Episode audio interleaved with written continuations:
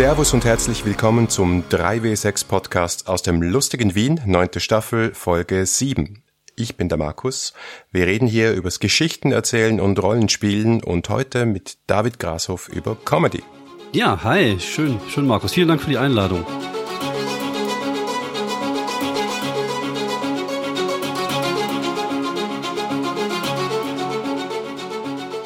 Einige von euch werden sich wohl wundern, warum Harald nicht da ist. Die Antwort ist gleich wie für sehr viele momentan. Äh, Harald ist leider krank und deswegen bin ich eingesprungen und dankenswerterweise war auch David bereit, kurzfristig hier mit mir einen Aufnahmetermin zu vereinbaren. Wir kommen gleich zu dir, David.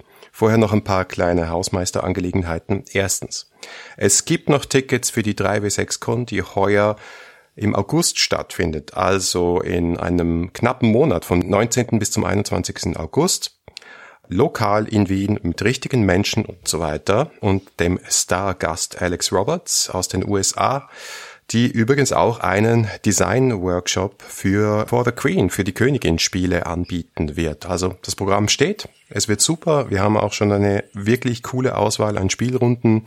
Es gibt die Gelegenheit, noch für einen oder drei Tage dazu zu kommen. Außerdem herzlichen Dank an unsere neuen Unterstützer auf Patreon. Ab Level 2 sind das zum Beispiel der Daniel, Timothy, noch ein Daniel, Micha und Sphärenmeisters Spiele und wie immer herzlichen Dank an Ludus Leonis, der übrigens auch höchstwahrscheinlich an der 3W6Con dabei sein wird und Spiele anbieten wird, wie zum Beispiel Nipajin.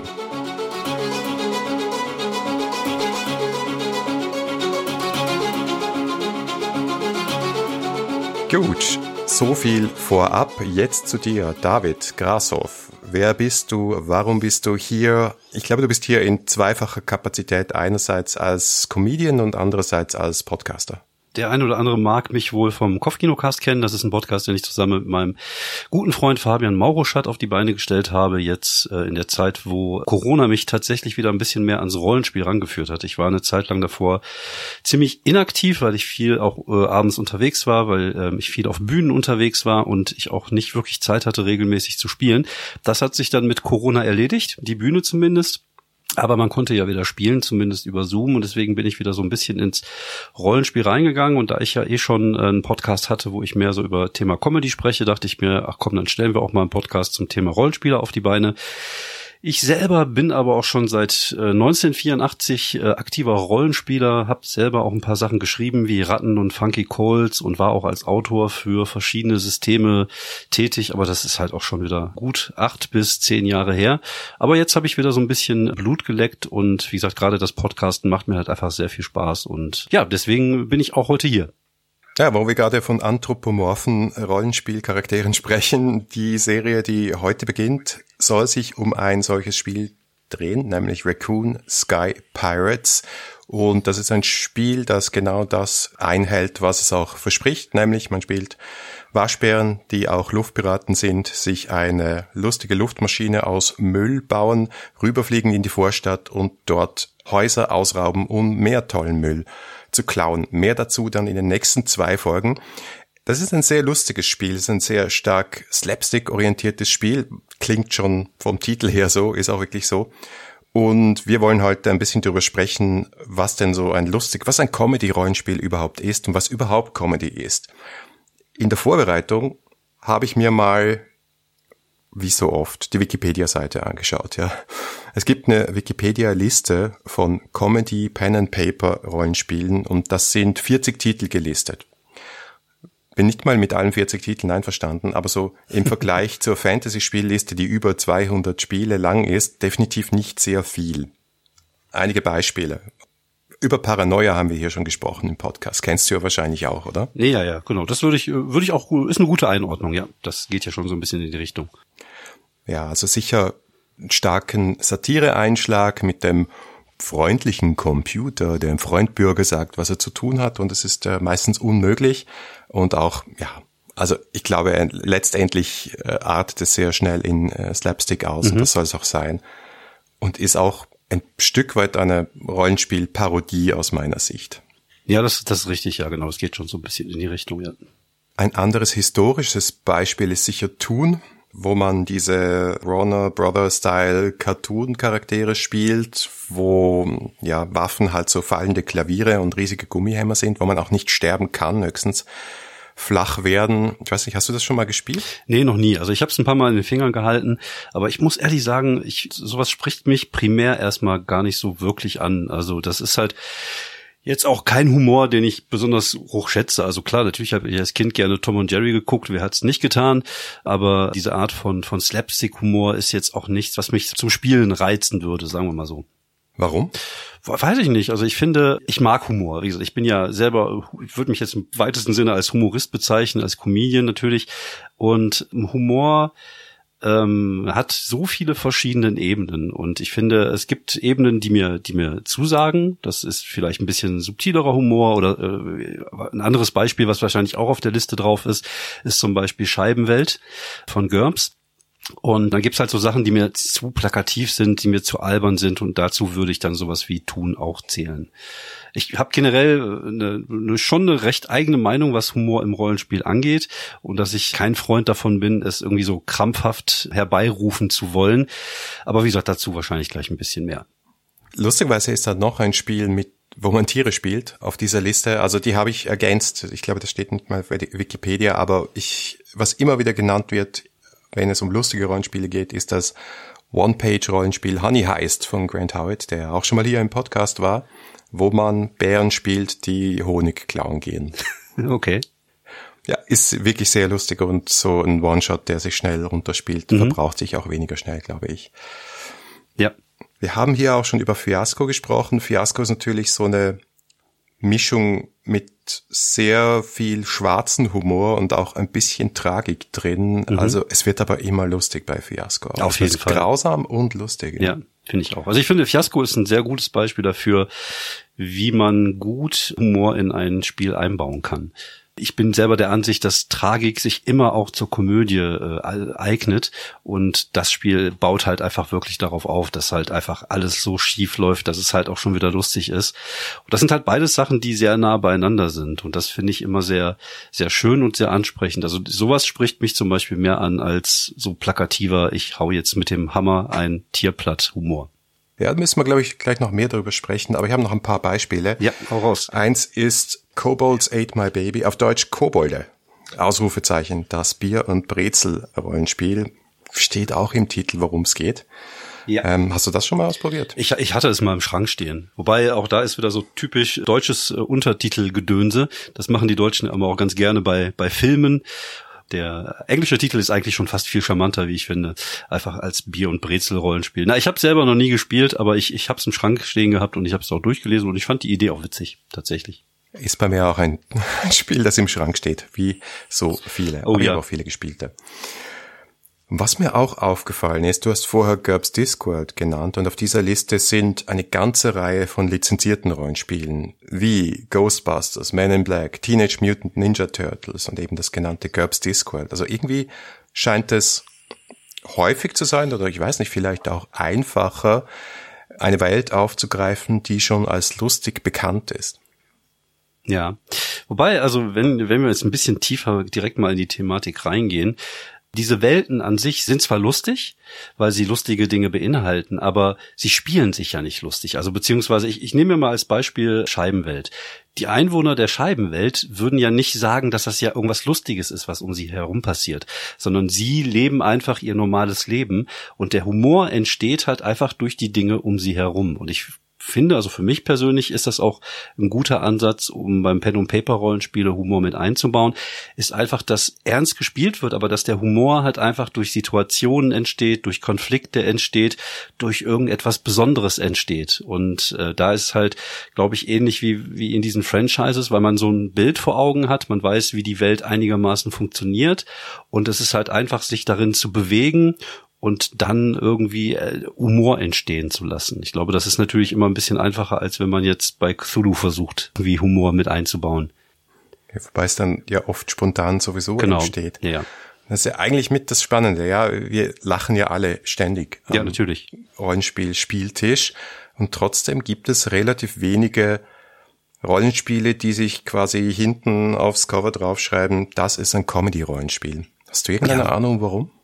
Weil es, glaube ich, erstmal, weil es sich nicht gut verkauft, könnte ich mir vorstellen, weil das irgendwie so ein, so ein, also ich weiß ich nicht, also wenn ich ein Rollenspiel sehe, dann muss es ja irgendwie auch so ein bisschen so ein cooles Ding haben. Also es muss irgendwie mich ansprechen. Und Comedy ist selten etwas, das mich im Bezug auf Pen und Paper Rollenspiel anspricht. Es gibt ja auch Gegenbeispiele, zum Beispiel Inomine Satanis Magna Veritas was ja auch schon damit wirbt, dass es rabenschwarzen Humor hat. Aber das, das passt auch wiederum so ein bisschen, weil es ja das auch wirklich beinhaltet. Aber wenn, ich, ich glaube, Rollenspiele, die versuchen, irgendwas Humoriges irgendwie darzustellen, scheitern auch oft schon daran, dass sie das halt versuchen. Wie gesagt, es gibt Gegenbeispiele. GURPS hatte ich ja vorhin erwähnt. Paranoia lebt ja auch ein bisschen davon, dass die Charaktere ja eigentlich gar nichts Lustiges machen, sondern da geht's ja auch mehr ums Scheitern, ums Versagen und, und eigentlich geht's ja auch um richtig fiese Themen, die halt humoristisch verarbeitet werden. Und sowas kann dann wiederum äh, gut funktionieren. Es ist immer die Frage, ob das auf lange Sicht funktionieren kann, ob das auch kampagnenartig funktionieren kann oder ob Humor vielleicht einfach ein Ding ist, was bei jedem Rollenspiel dabei ist und wo ich jetzt nicht unbedingt dann dezidiert noch nach etwas suche, was halt irgendwie lustig ist. Gut, jetzt frage ich mal dich als Comedian, weil du hast es gesagt, Comedy-Rollenspiele verkaufen sich vielleicht nicht, ist vielleicht nicht so ein populäres Genre. Auf der anderen Seite ist Comedy ja in fast allen anderen Medien wahnsinnig populär. Mhm. Film, Serien ist es ganz offensichtlich, aber auch im, im, im Bu in der Bücherwelt etc. Also lustige Geschichten ist ja eigentlich etwas, was sehr breitenwirksam ist. Ja. Aber die Frage ist, warum überhaupt? Also was macht für dich gute Comedy oder eine gute Komödie aus? Wie würdest du das irgendwie so umreißen? Boah, ich glaube, das ist super schwierig. Das ist auch natürlich immer eine, eine Geschmackssache. Ich glaube, Comedy ist halt das, was mich zum Lachen bringt. Ich glaube, das ist so die einfachste Formel. Und das ist natürlich bei vielen Menschen halt komplett unterschiedlich. Das ist auch gut so. Es gibt natürlich so ein paar Formeln, auf die man das runterbrechen kann. Zum Beispiel eine ganz einfache Formel ist, ist was man früher immer auch ganz gerne bei bei ähm, bei Seifen, nicht bei Seifenopern, bei Sitcoms gesehen hat. Wenn man zum Beispiel zwei Charaktere hat, die die Hauptprotagonisten sind, dann ist es immer sinnvoll, dass beide einfach komplett gegensätzlich sind. Durch diesen Gegensatz entsteht halt Reibung und Reibung macht halt Sachen interessant. Und das ist ja ähnlich wie wenn ich zum Beispiel einen Charakter spielen würde bei bei bei, bei Scheibenwelt. Ich, ich würde einen riesigen steinernen Troll spielen, den man erstmal im Gesicht ansieht, dass der nicht der cleverste ist, aber er ist dann halt vielleicht doch super intelligent und halt ein Professor. Dadurch entsteht eine gewisse Konfliktsituation, eine gewisse Reibung und dadurch entsteht Humor. Aber es gibt natürlich viele, viele verschiedene Sachen, die Humor ermöglichen. Es sind Situationen, es sind Dialoge. Das ist halt auch so ein riesiges, vielfältiges Feld, was, glaube ich, das auch ein bisschen schwierig macht, genau das alles abdecken zu wollen. Ich glaube, das geht gar nicht in einem Rollenspiel. Ich glaube, dass das Humor ähm, eher durch durch ähm, ja Situationen entsteht, durch Dialoge und durch Dinge, die die passieren. Und wenn man versucht, das zu forcieren, ich glaube, das wird schwierig. Das ist ja genau das Interessante, weil gerade hier im Podcast schauen wir uns immer wieder an, wie verschiedene Spiele, zum Beispiel gerade auch PBTA-Spiele, versuchen durch Regelmechanismen so ganz genre-typische Situationen mhm. oder Highlights, irgendwie so Höhepunktmomente äh, zu erzeugen, damit man dieses Genre halt auch wiedererkennt, ja. Also, ja. keine Ahnung, in, in, in Mythos World gibt's halt äh, Dinge, die mit geistiger Gesundheit zu tun haben und in Dungeon World gibt's halt Dinge, wo man vom äh, Kronleuchter sich schwingt und so weiter. Mhm. Diese Spiele signalisieren einem, was zu erwarten ist. Und ich finde zum Beispiel in Paranoia oder in Fiasco ist es auch deswegen gut gemacht, weil du, nimm mal das Beispiel Fiasco her, weil du diese Kontrastdinge, die du gerade beschrieben hast, ja, die liegen da ja dann vor dir entweder in der neuen Edition in Form von Karten. Und genau, sagst, okay, genau. da liegt eine Shotgun, ja, und dann hast du einen Trailerpark. Und dann nimmst du die beiden Dinge zusammen und es entsteht eine Idee, und weil du weißt und weil das gesamte Setup in diese Richtung gedreht wird, machst du etwas, was total übertrieben ist und schockierend und das ist ja oft auch etwas Lustiges. Genau. Ich finde, es ist natürlich, liegt es natürlich auch ein bisschen an den, an der, an den Spielenden oder an der, an der Spielleitung. In, inwiefern sind sie im, im Humorhandwerk vielleicht auch ein bisschen, äh, ein bisschen drin? Wie, haben sie ein Verständnis dafür? Sind sie überhaupt lustig? Können sie lustige Stimmen nachmachen und so? Ich glaube, dass Humor etwas ist, was, was natürlich entstehen kann an einem Spieltisch es gibt Spiele, die das ein bisschen verstärken können, wie du schon selber sagst, das Fiasco oder nehme ich mal als Beispiel Inomini Satanis Magna Veritas, wo man ja, ich weiß nicht, ob du das kennst, es geht darum, dass man entweder Teufel oder Engel oder äh, Teufel oder Dämonen oder Engel spielt und das basiert halt auf einem französischen Rollenspiel. Das ist halt sehr schwarzhumorig. Und da muss man halt Lust zu haben oder muss man auch vielleicht die Leute am Tisch sitzen haben, die da Bock haben, sich darauf einzulassen. Genauso wie ich finde, dass Humor aber auch in einem Horrorrollenspiel reinpasst. Sogar vielleicht sehr gut, weil ähm, Horror ähnlich aufgebaut ist wie Humor. Also es geht in beiden geht es um um Erwartungshaltung, es geht beide in, in beide Genres um um den Aufbau von Druck und um das Releasen, also um das Freilassen des Drucks. Das eine ist ein Schreckmoment, das andere ist, wenn man irgendwie was was Lustiges macht, da gibt's ja die, die, das Setup, das wird halt irgendwas aufgebaut, die Erwartung wird konterkariert und dadurch entlädt sich dann halt Druck. Und das sind ja beides Sachen, die sich sehr ähnlich sind. Da gibt's lange Abhandlungen darüber, dass Horror und Comedy so nah beieinander sind und dass es deswegen manchmal so verdammt schwer ist, eine gute Horror-Comedy zu machen, weil das ja. so nah beieinander ist. Aber wenn es funktioniert, dann zündet es wahnsinnig, weil, wie du sagst, ja, so das Arbeiten mit Tabus, das mhm. Brechen von Erwartungen und eben der Schock versus der Lacher, ja, das, das hat eine sehr ähnliche Struktur braucht aber auch, und darauf wollte ich auch noch zu sprechen kommen, gerade weil du die Praxis erwähnt hast, es braucht auch eine Disziplin. Mhm. Ich habe kürzlich ein Interview gehört mit Ron Atkinson über seine neue Serie Man vs. Bee auf Netflix. Mhm. Und da war auch die Rede davon, was für eine wahnsinnige Disziplin, Genauigkeit und quasi Timing auf die Sekunde es braucht, so körperlich Komödie zu machen. Mhm. Also so eine Stummfilmkomödie, reiner Slapstick, der nur ja, ja. übers Timing und das Zeigen von Dingen funktioniert. Und diesen, diesen Rhythmus und diesen Moment und diesen eben die Praxis des Humors als Spielen da hinzukriegen, denke ich mir, puh, ja. Das ist ja schon heftig. Ja, Humor ist halt ein Handwerk. Das darf man, das darf man auch nicht vergessen. Das ist genau wie, wie Stand-up-Comedy ein Handwerk ist wenn ich auf einer Bühne stehe und eine Geschichte erzähle und dann, dann weiß ich schon genau, welche Wirkung ich damit erzielen kann. Ich weiß genau, wann ich die Pausen zu tun habe. Ich weiß genau, äh, wie viel Informationen ich im Setup äh, rausgeben darf, damit die Pointe noch überraschend genug ist. Und das ist natürlich auch, äh, ja, es ist halt eine, Mischung aus Handwerk und Kunst. Also man muss zum einen natürlich kreativ sein, einfach um die Leute zu überraschen, braucht man schon kreative Ideen, wenn nicht jeder Gag irgendwie dazu führt, dass irgendjemand auf eine Banane Bananenschale ausrutscht. Und auf der anderen Seite muss man halt ähm, gerade als Bühnenkünstler auch an den Sachen arbeiten. Und das geschieht halt meistens dann auf der Bühne, indem man probiert, Worte umzusetzen und sowas. Also es ist halt keine einfache Sache, aber es gibt das, was ich immer so ein bisschen den, den äh, Comedy-Muskel nenne, was in den USA, glaube ich, den Begriff äh, Comedy Mind, wo der Begriff Comedy Mind für benutzt wird, dass man schon so eine gewisse ja, einfach so eine, so eine gewisse Nähe zur Comedy hat, dass einem halt einfach lustige Sachen einfallen, dass man spontan ist. Aber das sind natürlich Sachen, die man sich auch antrainieren muss. Also dieser Comedy-Muskel ist jetzt auch etwas, was man trainieren kann.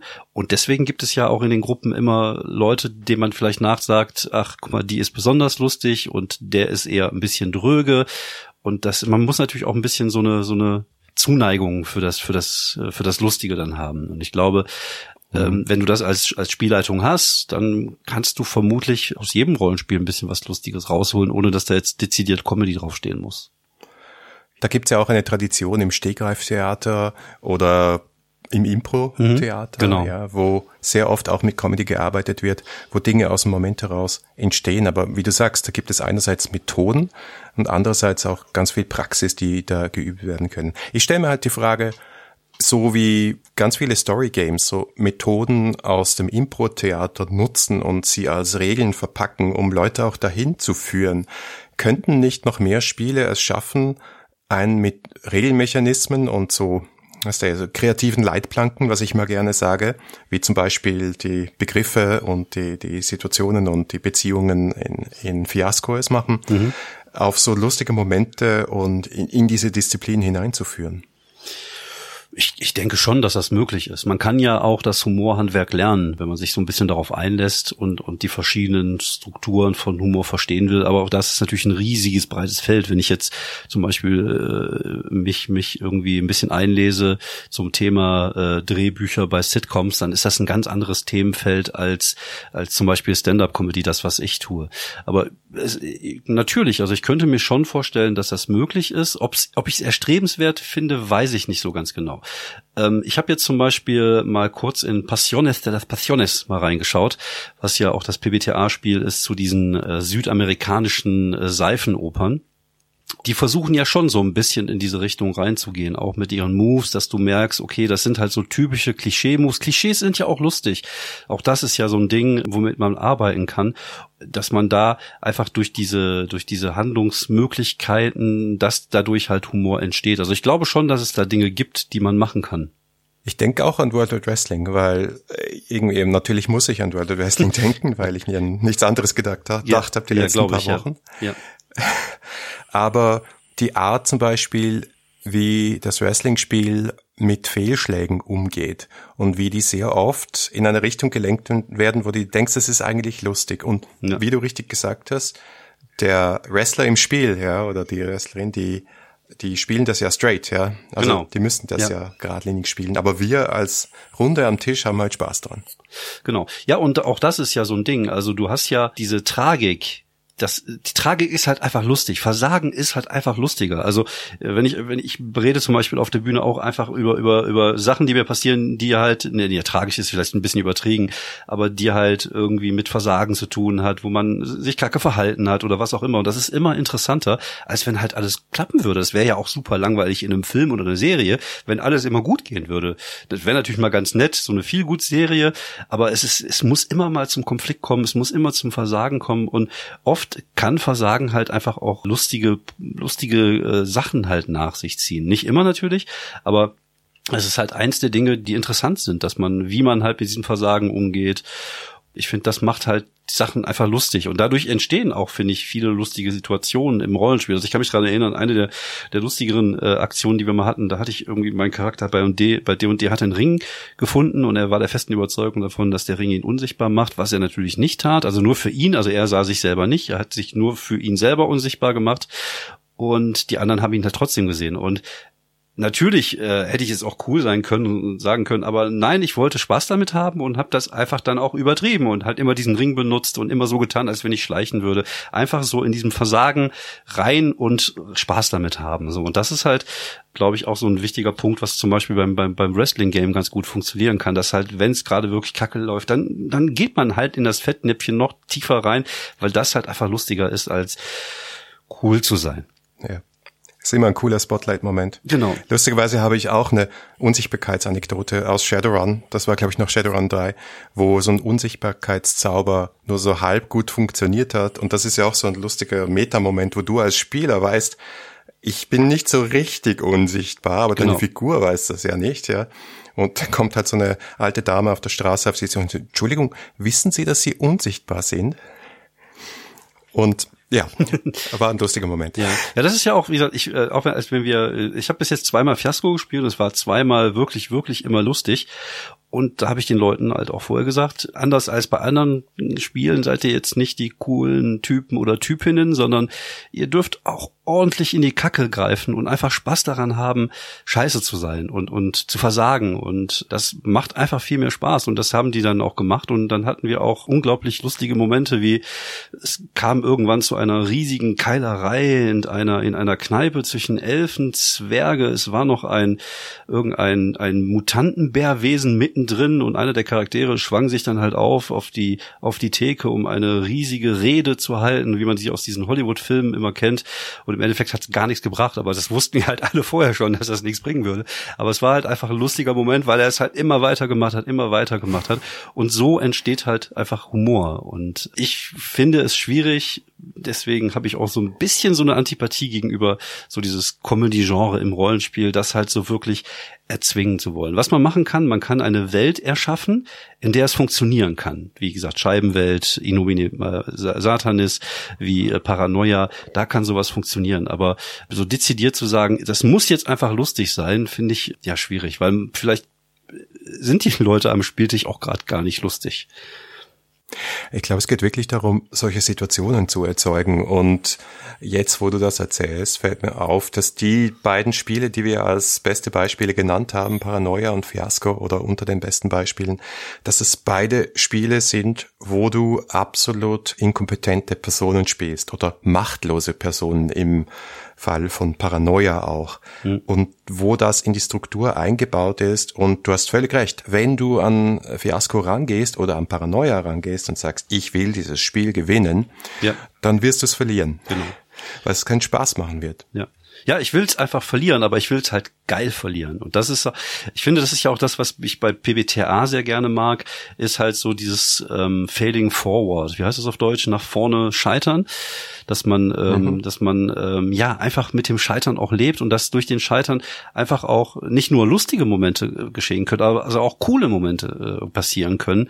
Und das gefällt mir sehr gut. Das ist, wie gesagt, ich war jetzt jahrelang hatte ich nicht mehr viel mit mit Pen und Paper Rollenspiele zu tun, war früher auch eher in diese klassischen äh, Dinger unterwegs, von World of Darkness über Shadowrun und und D&D 3 und mir haben es diese modernen Spiele der letzten Jahre echt wirklich angetan und ich habe in vielen Sachen entdeckt, die mir wirklich, wirklich sehr viel Spaß machen, wie Fiasco oder auch bei PPTA, dass ich mich da so ein bisschen in, in viele Spiele da verliebt habe, weil sie halt gerade auch so, so Sachen halt wie das, wie das Scheitern ein bisschen mehr glorifizieren, wo es nicht nur darum geht, irgendwie der coole Typ zu sein, weil, sagen wir mal ehrlich, äh, wir sind ja beide auch keine 13 mehr, wir müssen jetzt auch nicht mehr irgendwie mit irgendwelchen pubertären Hormonen im Körper rumlaufen und immer die geilsten Typen der Welt sein. Und ich finde, dass diese Spiele halt ob mit Humor oder auch mit Emotionen, viel mehr bringen. Also weil sie eine Geschichte, weil du viel besser Geschichten erzählen kannst, wo es halt nur nicht nur darum geht, irgendwie einen Charakter irgendwie hochzuleveln, sondern einfach zusammen am Spieltisch zu sitzen und eine geile Geschichte zu erleben. Egal, wie gesagt, äh, Humor ist nur eine der, der Emotionen, die dabei anfallen können. Es kann auch Furcht sein, es kann auch Trauer sein, es kann auch Traurigkeit sein. Es, es gibt eine Kunst ist ja auch mal so ein Ding, was ich finde, was halt Emotionen wecken sollte. Und ähnlich kann das ja mit einer guten Geschichte am Spieltisch auch sein. Und dazu gehört, Humor ist halt einfach da auch ein gutes Stilmittel, einfach um Situationen auch so äh, einzigartig zu machen, so man sich auch lange daran erinnert. Letztlich geht es darum, wofür du belohnt wirst bei dem Spiel, ja. Und du kannst deine Belohnung suchen und finden, indem dein Charakter besser wird oder er der Held ist oder äh, sie die Königin wird oder was auch immer, besser sein und nach vorne kommen.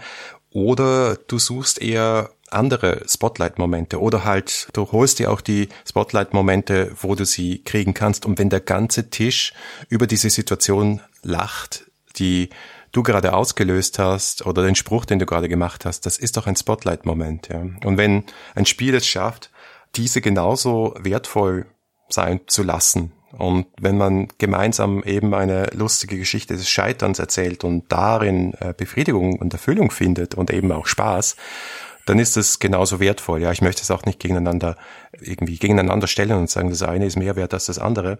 Aber ich glaube tatsächlich, dass diese Spiele am besten funktionieren, am besten in Richtung Comedy gedreht werden können, die diese Struktur sehr ernst nehmen und die Situationen des Scheiterns ins Lustige führen können und dich selber als Spielende in eine Situation bringen, wo du auch darüber lachen kannst. Hm, genau. Und das bedeutet natürlich in gewisser Weise auch, dass du nicht so 100% Immersion in deinen Charakter hast, ja. Also, dass du auch sagen kannst, hey, das ist meine Figur und wir lachen jetzt alle über diese Figur und das ist cool. Ja.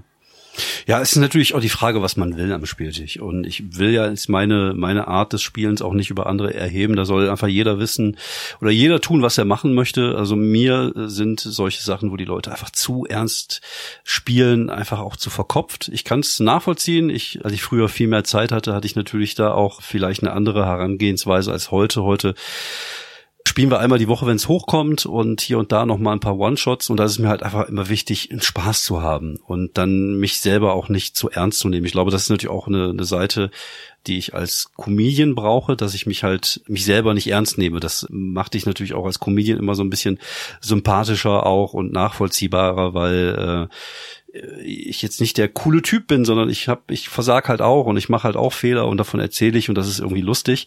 Ähnlich ist es halt jetzt am Spieltisch inzwischen auch. Also ich will halt einfach Spaß haben, ich will einen schönen Abend haben und es gibt ja auch intensive Situationen, die jetzt nicht humorvoll sind, aber ich habe jetzt auch kein Problem damit, wenn die Immersion mal eben kurz weg ist und äh, ich mich da in irgendeinem Klischee zum Beispiel breit mache, um, um irgendwas Lustiges zu machen. Das eine Element, das ich auch durchzieht, zumindest für mich, weil das vielleicht auch mein Humor ist, ist dieses Absurde und das Paradoxe und das Zusammenkommen von Kontrasten, wie du es genannt hast. Aber das geht für mich sehr genau. schnell auch ins Surreale hinein. Wir haben ja auch mal eine Folge gemacht über Surrealismus und das Spiel Itrasbi, was übrigens auch, was man auch sehr lustig spielen kann, aber nicht unbedingt muss aber da sind eben auch so ganz viele Kontraste und absurde Situationen drin.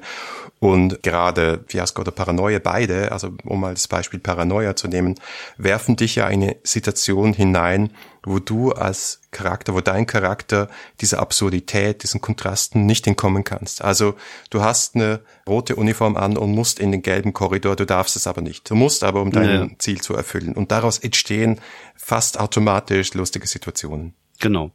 Ja, das ist, ähm, ja, es gibt halt so ein paar handwerkliche Sachen, mit denen man da durchaus irgendwie arbeiten kann. Und wie gesagt, Kontrast ist halt einfach eine der, der Geschichten. Es, ist, es gibt lustige Paare, Spielerpaare wie der, der, der Elf und der Zwerg, um da einfach mal das klischeehafteste, das klischeehaftesten mal rauszuhauen. Und wie gesagt, ich finde, da gibt's halt einfach viele Möglichkeiten, das irgendwie so ein bisschen einzubauen. Ich persönlich brauche halt nicht unbedingt das Etikett äh, Comedy auf irgendeinem Spiel. Ich glaube, das entsteht dann halt einfach durch, durch, durch viele verschiedene Sachen. Und manchmal kommt es natürlich auch ein bisschen auch auf die Stimmung am Spieltisch an. Also was ist denn, wenn die, wenn die Leute alle gerade mal einen schlechten Arbeitstag hatten und wollen einfach mal ein bisschen kämpfen oder was weiß ich, sich ein bisschen am Spieltisch entspannen und haben vielleicht keine Lust mal irgendwas Lustiges zu spielen und, und dann muss man halt einfach auch manchmal der Stimmung geschuldet einfach mal irgendwas machen, was, was gerade vielleicht besser passt als irgendwas Humorisches, Humorisches. Und ich glaube, das würde bei, bei Paranoia auch funktionieren. Und ich glaube, dass man auch bei GURPS Scheibenwelt irgendwas Ernstes spielen kann, wo ähm, vielleicht hier und da mal lustige Sachen entstehen, aber die halt nicht so plakativ und nicht so albern sind. Ich habe immer ein bisschen das Problem, wenn Humor zu albern wird und zu slapstickisch, kann man dazu sagen, ähm, zu sehr so ins, ins, in die Slapstick irgendwie reingeht. Warum? Hast du irgendeine Ahnung, was deine Abneigung gegenüber Slapstick bedingt, woher das kommt? Nee, weiß ich tatsächlich nicht. Ich mag halt eigentlich eher düsteren Humor, ich mag schwarzen Humor, ich mag Humor, der irgendwie mit, mit Tragödie zu tun hat, wo, wo irgendwie Versagen mit, mit reinspielt. Wie gesagt, ich finde immer, dass die tragischen Sachen sind immer die Sachen, wo man auch am lustigsten drüber reden kann. Und ich finde, Slapstick ist halt vielleicht einfach so ein bisschen wie, wie, da, wie das Wortspiel, einfach so eine, so eine einfache Art des Humors. Und die spricht mich halt dann nicht an. Vielleicht finde ich es einfach ein bisschen zu einfach für mich. Ich habe äh, noch nachgeschaut, was es für Begriffe gibt für Slapstick und äh, eine Übersetzung war Physical Comedy. Das mhm. heißt eben eigentlich eher so dieser Stummfilmhumor. Und wenn du dann ich einfach unverbesserlich schaust oder einige ja, genau. Animationsfilme moderne, die macht genau dasselbe und das auf einem wie, finde, wie ich finde, sehr hohen Niveau. Ja. Das hat, das ist nicht einfach, ja. Ja, du kannst sowas ja auch nicht auf, dem, auf an den Spieltisch bringen, finde ich. Also ich finde, also es sei denn, sind alles jetzt ausgebildete Comedians oder Humoristen oder was weiß ich. Also ich glaube, das ist ein bisschen wie, wie diese Geschichte mit den äh, Critical Role Rollenspielaufnahmen, wo da Leute am Tisch sitzen, die ausgebildete Synchronsprecher und Schauspieler sind wo man natürlich dann als Laie vielleicht so ein bisschen das Gefühl hat, so, oh, so hört sich unsere Spielrunde aber nicht an. Das ist, die besitzen halt einfach Fähigkeiten, die halt nicht jeder zweite oder nur nicht mal jede fünfte Rollenspieler vermutlich hat oder Rollenspielerin. Und ähnlich ist das, glaube ich, auch mit Humor. Und ich, ich persönlich könnte mir zum Beispiel nicht vorstellen, wie so eine Tun-Geschichte irgendwie ablaufen könnte, so dass ich sie unterhaltsam finde, ohne dass das zu sehr so ins Alberne abdriftet. Ja, wie gesagt, Physical Comedy ist ja auch was, was man macht. Und wenn man es beschreibt, wird es auch schon wieder irgendwie doof, glaube ich. Also könnte ich mir jetzt vorstellen. Ja, ist auf jeden Fall schwierig. Es gibt Sachen, die lassen sich gut umsetzen am Spieltisch und es gibt Sachen, die lassen sich, glaube ich, etwas schwieriger umsetzen am Spieltisch, was so Thema Humor angeht. Auf der anderen Seite, gerade so mit dem Critical Role Beispiel, ist ja auch der heimische Spieltisch oder halt die Zoom-Runde, was auch immer du hast, auch ein super Experimentierraum, wo du Dinge ausprobieren kannst und wo es nicht so schlimm ist und wo du ein Publikum von vier Leuten hast, wenn du halt bombst und dein Witz komplett in die Quere kommt. Und das zehn Minuten später hast du wieder eine Gelegenheit, einen genau. Witz zu landen. Insofern finde ich das auch einfach eine super schöne Umgebung und eigentlich schade, dass es wenig Spiele gibt, die dir so eine schöne und relativ rigide Struktur geben wie Finasco oder Paranoia, in der du dich ausprobieren kannst in Comedy. Ich glaube, da kann man tatsächlich gucken, dass man vielleicht sich einfach ähm, privat ein bisschen weiterbildet. Es gibt ja da draußen tolle Bücher, wie zum Beispiel Handwerk Humor von Jan Vorhaus, der äh, erklärt einem, wie Humor und so funktioniert. Ich glaube, Humor ist halt was, was sich regeltechnisch, glaube ich, nur relativ schwer umsetzen lässt. Ich glaube, das ist etwas, wofür man ein Gefühl haben muss, wofür man vielleicht auch ein bisschen Wissen haben muss. Und man kann sich ja über solche Sachen ja auch außerhalb des Rollenspiels weiterbilden. Also ich lese auch viele, viele Sachen, die mit Stammer zu tun haben, viele Sachen, die mit Humor zu tun haben. Und man kann sich da weiterbilden. Und wenn man dann eine Idee hat, zum Beispiel, ich will schon ewig lang eine City of Mist Runde machen im Ruhrpott. Schimanski irgendwann in den 80ern vielleicht irgendwie äh, noch so ein paar äh, Avatare noch mit da reinnehmen. Also ich weiß nicht, kennst du City of Mist? Aber ich glaube, ich habe schon mal gespielt sogar, ja. ne? Oder oder genau. oder sowas halt in der Macht. Oder wir haben zum Beispiel auch mal einmal so ein Cypher-Abenteuer gespielt. Das war Shadowrun, aber in den 80ern. So, und das sind natürlich Sachen, die prädestiniert dafür sind, dass man halt mit Klischees arbeitet. So, und dann haust du, und das ist dann wieder dieses Ding, so dieses Übertreibungsding. Übertreibung ist natürlich auch ein typisches äh, Humor-Handwerkzeug. Dann hat der Typ halt einfach eine, die fieseste Vokuhila der Welt und dann wird halt mit den ganzen Klischees aus den 80ern einfach gearbeitet und gespielt. Aber dafür brauche ich kein Regelwerk. Ich muss das nicht, mir muss das nicht irgendjemand vorher klein klein kauen, wie ich Humor da reinbringe, sondern ich habe mich selber vielleicht mit der Thematik Humor beschäftigt und habe vielleicht so ein bisschen Gefühl dafür, wie ich sowas humoristisch irgendwie verarbeiten kann. Aber ich glaube, mit einem Regelkern, ich glaube auch PBTA dann fände ich wieder, also ich finde auch PBTA generell schwierig, wenn zum Beispiel wie bei Masks versucht wird, diese emotionalen Sachen zu regeln. Oder zum Beispiel hier auch bei, ähm, ach, wie heißt das, äh, was so ein bisschen an, an Twilight angelehnt ist, ähm, mit den Monster Schülern. Hearts. Monster Hearts, genau. Das sind so Sachen, die mich zum Beispiel persönlich nicht wirklich ansprechen, obwohl ich PBTA mag, weil sie halt versuchen, emotionale Sachen regeltechnisch zu regeln, wo ich mir denke, so, hm, das ist doch einfach Sachen, die geschehen am Spieltisch. Lass sie doch einfach freien Lauf. Und wenn du ein bisschen Gefühl für Geschichte hast, wenn du ein bisschen Gefühl für, für Humor oder Emotionen hast oder für Empathie, dann kann man das auch vernünftig umsetzen. Da brauche ich keine Regeln, die mir das erklären. Und ich glaube, ähnlich ist das halt auch bei Humor. Man kann sich mit Humor beschäftigen, man kann sich einlesen, man kann sich Tricks äh, holen, gerade aus der Filmgeschichte, gerade aus diesem, aus der, aus der, aus der Serienbranche. Wie gesagt, diese ganzen, es gibt ganz viele Bücher darüber, darüber, wie die erklären, wie man Sitcoms schreiben, weil da hast du viele Ansatzpunkte, in denen du in Geschichten Humor vorarbeiten kannst. Und das ist ja das, was wir am Spieltisch wollen. Es geht ja nicht darum, dass ich jetzt als Spielleiter anfange, Physical Comedies zu machen oder ein Gag nach dem anderen rauszuhauen, sondern es geht darum, Humor in die Geschichte einzubauen, die gerade am, Stil, am Spieltisch passiert. Und da lassen sich natürlich solche Werkzeuge wie aus Serien, Filme oder aus der Literatur mehr und besser umsetzen, als wenn mir jetzt jemand sagt, du würfelst jetzt mit 2W6 und eine 7 ist lustig. Siehst du, da, da prallen noch so ein bisschen die Spiel- und Designphilosophien aufeinander, weil ich glaube schon, dass es möglich ist. Und ich habe das auch schon erlebt, dass du mit Spielstrukturen wie zum Beispiel Moves Dinge auslöst, die du, auf die du vielleicht spontan nicht gekommen wärst oder wo du vielleicht auch die Kompetenz noch nicht hast oder das Gefühl dafür nicht hast und wo dann am Spieltisch Dinge passieren, die durch das Spiel angestoßen werden, die spontan vielleicht nicht passiert wären, obwohl es natürlich immer möglich ist, dass du äh, Rollmaster spielst und dann die emotionale Rollenspielszene hast. Aber das eine hat mit dem anderen halt dann relativ wenig ja, zu tun. Ja, insofern äh, hoffe und glaube ich, dass es noch ein paar solche Spiele geben wird. Ja, ich bin da ganz, ich bin da ganz zuversichtlich. Ich fand auch, äh, wobei, also ich, ich mag halt solche Sachen wie Monster of the Weeks, We City of Mist, die halt sehr palpig sind, wo auch da, äh, ich habe halt, ich mag halt Filme und Serien, wo ordentlich auf die Kacke gehauen wird. Also wenn ich ein Superheldenspiel spielen würde, dann würde ich wahrscheinlich weniger spielen wie sowas wie Master, sondern es wird eher The Boys werden oder so. Und, und ich habe halt auch ein bisschen derberen Humor und ich mag es halt groß und episch und deswegen passt das halt auch einfach besser zu meinem Spielstil und zu meinem Leitungsstil. Und das, ähm, ich kann tatsächlich auch gar nicht wirklich äh, beurteilen, ob diese Sachen bei Mars oder bei Monster Hearts so funktionieren. Das ist halt nichts, was mich so beim Durchlesen anspricht. Ich kann mir durchaus vorstellen, dass es funktionieren kann, aber wie gesagt, also für mich war es halt nie so, dass ich dann gedacht habe, also okay, auch cool, das hört sich gut an, das will ich mal machen, sondern da hatte ich immer das Gefühl, ich kann das irgendwie selber emotionale Momente und, und Beziehungen Regeln. Wie gesagt, da fehlt mir aber auch ein bisschen die Erfahrung zu wissen, ob das wirklich so ist, dass das dann irgendwas anstößt. Weil eigentlich mhm. ist das ja das, was PBTA ja auch eigentlich gut kann. Ne? Wie gesagt, auch durch dieses Failing Forward werden ja einfach Sachen angestoßen, die dann vielleicht nicht passiert werden. Genau. Ja, dann bin ich mal gespannt, wie unsere Diskussion jetzt im weiteren Verlauf dieser Miniserie zum Thema Raccoons Sky Pirates verlaufen wird, weil das ja ein dezidiertes, sehr spontanes Slapstick-Spiel noch dazu ohne Spielleitung ist. Aber wir okay. werden sehen, wie die Regeln funktionieren. Das in der nächsten Folge. Und dann in der übernächsten Folge sprechen wir auch mit dem Autoren des Spiels.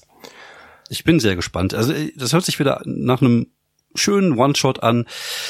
Ob ich sowas für eine Kampagne spielen würde, weiß ich jetzt nicht, aber wie gesagt, ich bin da inzwischen relativ offen und freue mich auch einfach, wenn so ein Fiasko-Abend über zwei, drei Stunden einfach eine schöne Geschichte zusammenkommt. Ja, für sowas ist es, glaube ich, immer mal gut, sowas auch zu haben, mal was anderes zu spielen. Genau, ist auch ein One-Shot-Spiel. David, vielen Dank, dass du dabei sein konntest. War super spannend, sich mit dir zu unterhalten und deine Sicht auf Comedy als Comedian zu hören. Danke dir. Ja, sehr gerne. Vielen Dank für die Einladung. Danke fürs Zuhören. Das war die siebte Folge der neunten Staffel 3W6. Feedback lesen wir gerne auf Facebook, auf Twitter oder im Web unter 3W6FM. Wenn euch diese Folge gefallen hat, dann gebt uns doch eine Bewertung auf Apple Podcasts oder auf Spotify. Oder ihr unterstützt uns mit einem kleinen Beitrag auf Patreon. Bis zum nächsten Mal.